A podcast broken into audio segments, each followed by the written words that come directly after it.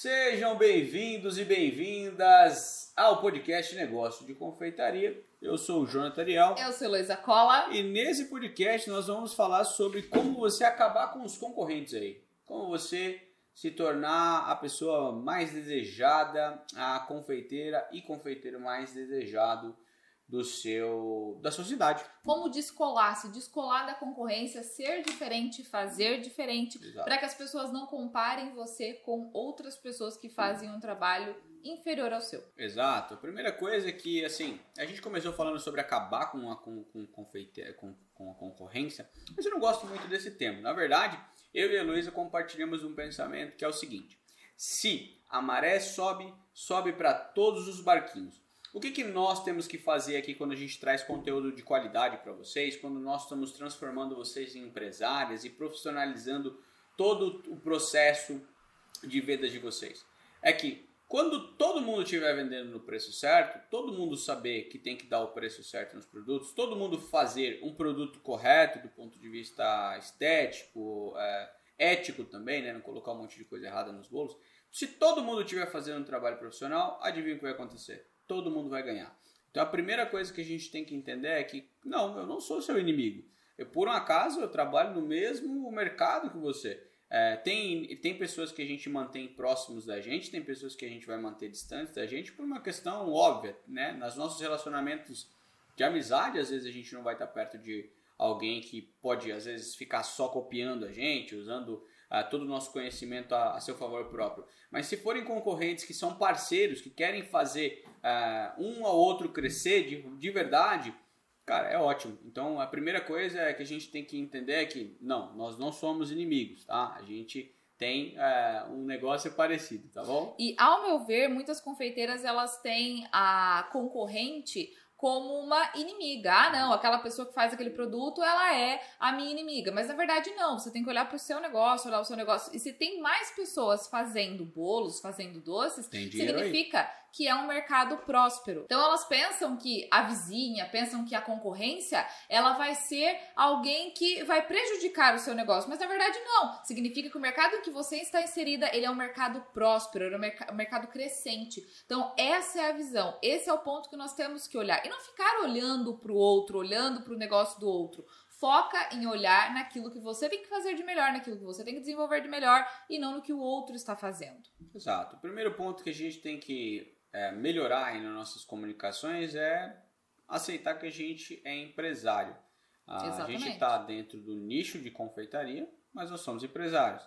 E para ser empresário, a gente tem que ser profissional. Sim, e o profissionalismo ele envolve vários pontos, porque a gente sempre diz aqui, primeiro ponto é a receita. Você identificou uma receita legal que você gosta de fazer, que você consegue desenvolver muito bem. Aí o próximo ponto é, não, agora eu vou fazer meu cardápio, vou vender. Só que você identifica que o seu problema agora não é só a receita, você tem outras coisas para administrar: estoque, compras, venda, cardápio. Então, esse profissionalismo, as redes sociais, os seus canais de comunicação, você também deve cuidar. Você não é igual a ninguém. A verdade é que todo mundo tem um polegarzinho, uma digital diferente uns dos outros. Ou seja, por mais que você use a mesma receita da sua coleguinha, o seu jeito de fazer, a maneira que você se expressa, vai fazer que você tenha um produto diferente da sua uh, colega profissional, do seu concorrente. Então, a primeira coisa que você tem que entender é que, por mais que ela faça produtos semelhantes que você, por mais que o palco seja parecido, os bastidores podem ser totalmente diferentes. Você pode usar uma farinha de extrema qualidade, a pessoa não se importar tanto com isso. Você pode utilizar manteiga nos seus, nos seus preparos, a pessoa pode usar óleo. Então, assim, são coisas totalmente diferentes. Então, muitas das vezes a gente se compara pelo externo, mas a gente tem que estar preparado na parte interna para que o externo seja lucro em todas as vezes. Aí você olha para mim, puxa, Ariel, você só fala de lucro, fala de vendas, tudo mais. Sim, eu só falo disso porque não existe nenhum tipo de negócio sem lucro. Você precisa lucrar em todas as suas transações. Não importa que seja 10% ou 20%, você tem que lucrar em todas as vendas 100% delas. E isso só acontece se você utilizar esses pontos de profissionalismo. E tu sabe que é um ponto que também muitas pessoas não cuidam, que é o atendimento. Ah, isso é. O atendimento ele é o coração do negócio. Se você não atende bem o seu cliente, dando atenção, respondendo rápido, ou então fazendo esse atendimento que não ele veio até você, mas você foi até ele, que é o processo de pós-vendas também. Que o mais difícil é você vender para a mesma pessoa sempre. Não atender novos clientes, mas vender para a mesma pessoa sempre. Mas o atendimento ele vai ser o grande diferencial do teu negócio. O atendimento não é só responder mensagem da pessoa, é também a como você vai vender esse produto, como você vai entregar, tem tudo a ver com a experiência do cliente. O atendimento ele está relacionado à experiência do cliente com o seu produto. E qual é o primeiro contato do cliente com esse atendimento? é você. Então você não pode demorar para responder ou responder a pessoa, demorar para finalizar a venda ou trazer problemas para a pessoa durante a venda, que às vezes é um problema que ela nem viu. Exato. Essa questão de trazer problema é muito engraçada, né? Eu já vi várias pessoas chegarem a, a, falar, ah não, mas daí no caso desse jeito não dá. Como é que não dá, uai? A gente é artesão, né? A confeitaria é um processo é, é, manual, então a gente pode fazer tudo dá. Ariel, quer ver um exemplo? Hum. Você veio e mandou uma mensagem para mim pedindo para comprar um bolo caseiro. Certo. E aí eu te respondi, olha, eu tenho bolo caseiro. A sua mensagem foi, você tem bolo caseiro? E eu te respondo, eu tenho bolo caseiro, mas eu não entrego. É, que você que me perguntou se eu entrego? Não, dá até vontade de parar o vídeo e chorar, né, gente? Pelo amor de Deus. Você me perguntou, seu, você não perguntou. E por que, que eu vou trazer um problema real para o cliente que eu não trouxe? Se você não entrega, não tem problema, mas você não precisa trabalhar isso na conversa com o cliente sem que ele te pediu. Finalize primeiro a venda, depois sim você vai fazer os outros Recebe processos. o Pix, depois fala, tá bom? Recebe primeiro, tá bom, gente? Pelo amor de Deus. Não, e parece que é coisa óbvia, né? Não, mas, mas é muito óbvio. Só que o pessoal dá uns vacilos, assim, eu não sei de onde sai.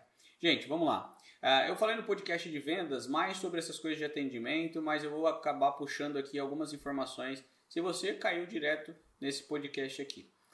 Peço o pessoal colocar aqui no card então. Acho que tem algum lugar aqui que você pode ir lá no, vídeo no YouTube ou se você está escutando aí no Spotify, sai da lista, entra lá no de vendas depois que terminar esse aqui, tá? Assiste esse aqui primeiro. E depois tá vai para vendas. Exato.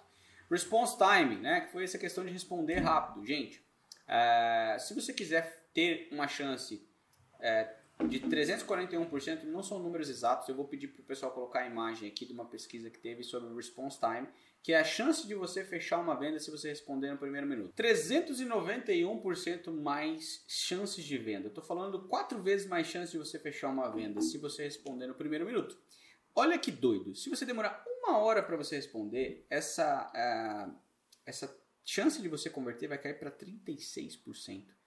A gente está falando de chance de você fechar e responder no primeiro minuto de quatro vezes mais. Em uma hora você nem ter chance praticamente. E em 24 horas essa chance de você fechar cai para 17%. Então a mágica acontece quanto mais rápido você responder.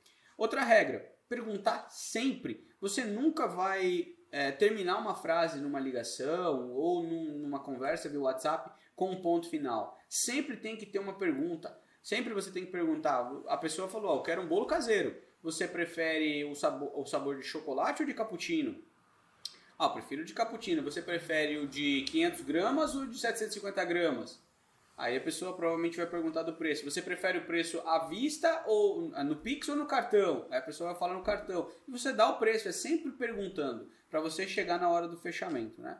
Outra coisa que é muito comum que eu vejo que vocês negligenciam bastante é sobre a vitrine de vocês, que está aberta 24 horas por dia, suas redes sociais. Gente, cadê as atualizações? Cadê as postagens diárias? Cadê os stories? Cadê isso? E aí, pelo amor de Deus, eu não aceito nenhum tipo de desculpa de que, ah, mas eu tenho vergonha. Ué, mas não é para não é para você aparecer? É Até uma relação disso, né? É para você mostrar a sua vitrine. Até uma relação disso. A gastronomia ela está muito ligada ao prazer, a confeitaria também. Então a gente precisa instigar a fome, instigar a vontade. Como? Com os food porns, a, as fotos que instigam, que tem vontade de comer, juntamente com o gatilho da escassez. Então, se eu coloco lá, hoje eu fiz três bolos de cenoura com cobertura cremosa de chocolate, coloco um vídeo daquele brigadeiro escorrendo, e aí publico. Vou fazer a venda. Fiz a venda de um, já publico. Ó, tenho somente dois. Tenho somente um. Vendeu todos, publica foto em preto e branco escrito esgotado. Mas alimente as suas redes sociais, porque é ali que vão aparecer os clientes. Um envia para o outro. É a forma mais rápida. Se você for pensar na questão impressa, né? Antes a gente tinha os panfletos. Você recebe um, um panfleto, você recebeu aquela notícia. Agora na rede social não. Eu vi aquele vídeo, eu achei o máximo, eu vou encaminhar para minha amiga, eu vou encaminhar para meu marido. Eu divulgo isso, eu entrego para mais pessoas o panfleto, eu passo à frente. Exato. E aí, gente, também tem a questão que o Luiz acabou de falar.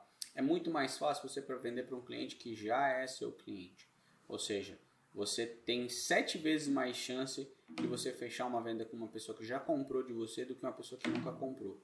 Então, como é que fica mais fácil a sua vida nas redes sociais? Você não vai postar fotos só dos seus bolos o tempo todo, os seus doces, todos eles. Não é o tempo todo só falando sobre o produto que você vende. Você vai postar, por exemplo, sobre histórias daquele produto que você vende, Exato. curiosidades, por exemplo, fotos da sua organização, fotos de como você se veste, da sua doma, da sua camisa branca, do seu sapato antiderrapante, enfim. Ah, eu não tenho essas coisas, compre é, se profissionalize e tudo mais. Bah, aí, isso aí dá conteúdo para mais um podcast, sabe por quê? Uhum. Dessa questão de higiene e segurança, a gente tem visto aí na internet muitas pessoas fazendo bolo com unha comprida, é. maquiagem, cabelo solto. E esses diferenciais que eu tenho certeza que você tem, que você tem esse entendimento da questão da vigilância sanitária, que não permite essas coisas, você tem que mostrar para o seu cliente, porque muitas vezes o teu ponto de diferença para quem você acredita que é seu concorrente são esses. Você mostrar que você tem segurança, você mostrar que você faz diferente, você mostrar que você tem organização. E profissionalismo, que foi aquilo que a gente falou no começo. Exato. E aí, como é que você faz para ter uma, uma constância de postagens com uma lógica por trás? Obviamente, a gente pode falar, fazer um outro podcast também só sobre uh, um marketing de forma mais profunda, para a gente falar sobre psicologia da, da compra e tudo mais. Mas para ser objetivo, a gente já sabe que a gente tem que ter sete pontos de contato com uma pessoa para ela saber que ela pode confiar na gente. Então, o que a gente vai fazer? A gente vai ter essas sete postagens nessa ordem. Ao invés de postar foto do meu bolo, do meu doce, do meu cone, de alguma coisa, eu vou fazer seis postagens que seja relacionado a curiosidades, histórias e, e sobre mim nas minhas redes sociais. E a sétima postagem vai ser a foto do produto, fazendo um call to action, falando para a pessoa, ó, vem comprar, reserve, só tenho três, três unidades para hoje. E aí você vai usando essa regra hoje para você se basear. Por quê? É, além de você ter uma rotina, você precisa ter fotos de qualidade. Tanto que todos os cursos da escola, a gente mesmo produz as fotos, os vídeos de altíssima qualidade disponibiliza para você para você postar nas suas redes sociais. Assim, a gente consegue que você consiga vender os produtos antes mesmo de produzir e também ter a rede social alimentada com os nossos próprios materiais. Nós confiamos em vocês e acreditamos que vocês também podem fazer um bom trabalho. Então, foto de qualidade é uma coisa muito importante. Outra coisa que é bacana falar aqui, por exemplo, gente, olha que legal, até a Celine deixou aqui escrito pra gente. A hashtag cake lá no Instagram tem mais de 100 milhões de postagens. Tem outras também, ó, Nossa, por é exemplo, muita, né? bolos, doces e confeitarias tem 9 milhões de postagens. Até você falou sobre a, a, foto, um cuidado que tem que ter, que eu já vi, já aconteceu, de passar ali no meu feed a foto do bolo linda. Aí você vai olhar no fundo, tem um pano sujo, é. tem a louça suja, tem uma pilha de louça atrás. Então não se preocupa com o cenário. E o cenário pode ser uma cartolina, uma cartolina colorida, uma cartolina branca, um pedaço de madeira, qualquer coisa. Mas você tirar do, as coisas sujas ali para valorizar o seu produto. Porque às vezes você até tira uma foto legal. Cuidar com coisas básicas, tipo limpar a câmera. Tem gente que nem isso faz, nem limpa a câmera para tirar foto e aí não dá uma, uma boa resolução, um bom trabalho. Então tem que tomar esses cuidados para você ter um bom produto também a oferecer. Com certeza. E você pode usar essas hashtags, por exemplo, de bolos, cakes, enfim, confeitaria, para você também colocar os seus posts, os seus doces, os seus bolos é, também nessas redes sociais, nesse ponto onde a pessoa pesquisa e vai ver. Né? A gente tem a hashtag Além de Farinha Ovos, também se você clicar lá, as pessoas vão, né, o pessoal que são alunas vão postando o que fazem e vão marcando umas às outras para a gente também ficar vendo, acompanhando, curtindo, incentivando vocês na hashtag. Então vocês podem utilizar essas hashtags para vocês verem o trabalho de outras pessoas, para vocês se inspirarem, para vocês terem ideia de produtos para vocês fazerem, para vocês é, buscarem inspirações é, de decoração, de produtos também, porque não? Tem vários claro. produtos novos, né? A gente tem o Inova Doce Clube também, que o objetivo é buscar inovar, buscar criar produtos de confeitaria novos. Então, gente, usar as hashtags é uma benção, para tanto para se inspirar quanto para divulgar o seu trabalho. Exatamente. E levar o seu produto para mais pessoas terem conhecimento, porque às vezes você vai virar é, a referência de alguém, a inspiração de alguém, porque é dessa forma, é todos os dias, e a constância. Todos os dias poste um story e algo no feed. Todos os dias. Ah, mas eu não sei o que postar. Faz um planejamento. Porque se você tem um planejamento, você não vai ter essa desculpa de que você precisa. E assim você vai acabar sim com a concorrência, ou melhor dizendo, né? Se descolar da é. concorrência é. e ser única na sua cidade, naquilo ah, que você de faz. mais uma coisa legal que dá para falar aqui sobre descolar da concorrência. Uhum. A gente sempre fala sobre esse exemplo, não tá aqui, eu vou, vou até colocar agora. Sabe uma coisa que uma das maiores empresas do planeta fazem que se descolam da concorrência? Diferenciação. Diferenciação. E qual que é essa diferenciação? Você acha que é, nossa, o cara vai fazer um produto totalmente inovador? Não, ele só trocou o nome. Starbucks vende café, gente, e coloca o nome doido pra caramba. Você chega lá no Starbucks e fala assim, nossa, eu gostaria de tomar um café. Aí o atendente fala, senhor, o senhor gostaria de um Sharon Legenda, quero ver como é que você vai escrever isso na legenda depois. Você gostaria de um café chocolate, um cappuccino chocolate? É um, todos os nomes diferentes. Aí ele pega um cappuccino, coloca o chantilly, joga uma canela e te vende por 18 reais. Então, assim, o nome também... E é um pé, é, pó pronto. E é um pó pronto, né? Então, assim, mudaram o nome dos seus produtos, né? Então, por exemplo, eu vou fazer um bolo de chocolate. Por que vai colocar bolo de chocolate? Dá uma ideia de bolo que você Ó, pode colocar. Ó, se eu colocar, qual que te dá mais vontade de comer? Bolo de chocolate com cobertura de ganache? Ou bolo fofinho com massa de cacau 50%, coberto com creme de chocolate aveludado. Show de bola. Muito mais vontade. O segundo, porque você instigou a vontade da pessoa querer comer. Então é essa a ideia, a gente vai falar mais sobre isso lá em cardápio. Show de bola. Gente, é mais ou menos isso aí, né? Exatamente. Espero que vocês tenham conseguido absorver bastante coisas sobre como se descolar da concorrência, porque eu vejo que essa preocupação de muitas de vocês e que vocês não acreditam naquilo que vocês estão fazendo. Eu não acredito que o que você faz é diferente, mas sim, é diferente. Só pelo fato de ser produzido por você, de ser feito por você, já é algo completamente diferente. Então, sempre busque ter constância, fazer as coisas diferentes e se preocupar com o seu negócio e não com o negócio do outro. Exato. Eu já vi algum cara esses dias num podcast ele falando o seguinte, uma coisa que eu concordo muito. A disciplina vence o talento fazer todos os dias sempre vai ser é, melhor do que você fazer uma coisa que você tem talento. O talento não sobrevive sem disciplina. Exatamente. Então, é isso aí. Muito gente. obrigado pela sua audiência, pelo seu tempo aqui com a gente no podcast. E a gente volta no próximo. Se você quiser participar do Inova Doce Clube, nosso clube de inovação da confeitaria, tem um link aqui embaixo. Você pode falar com um dos nossos uh, consultores para ver se faz sentido para você, tá? O Inova não é todo mundo que pode entrar, não. Exatamente. Infelizmente ou Até felizmente. porque tem acesso a todos os cursos aqui ah, da escola, né? Felizmente ou infelizmente, você tem que passar por um processo seletivo para você entrar no Inova. Não é simples assim. Beleza? Tamo Meus junto, amores, gente. Muito obrigado. Beijo enorme. Obrigada por terem participado e até o próximo.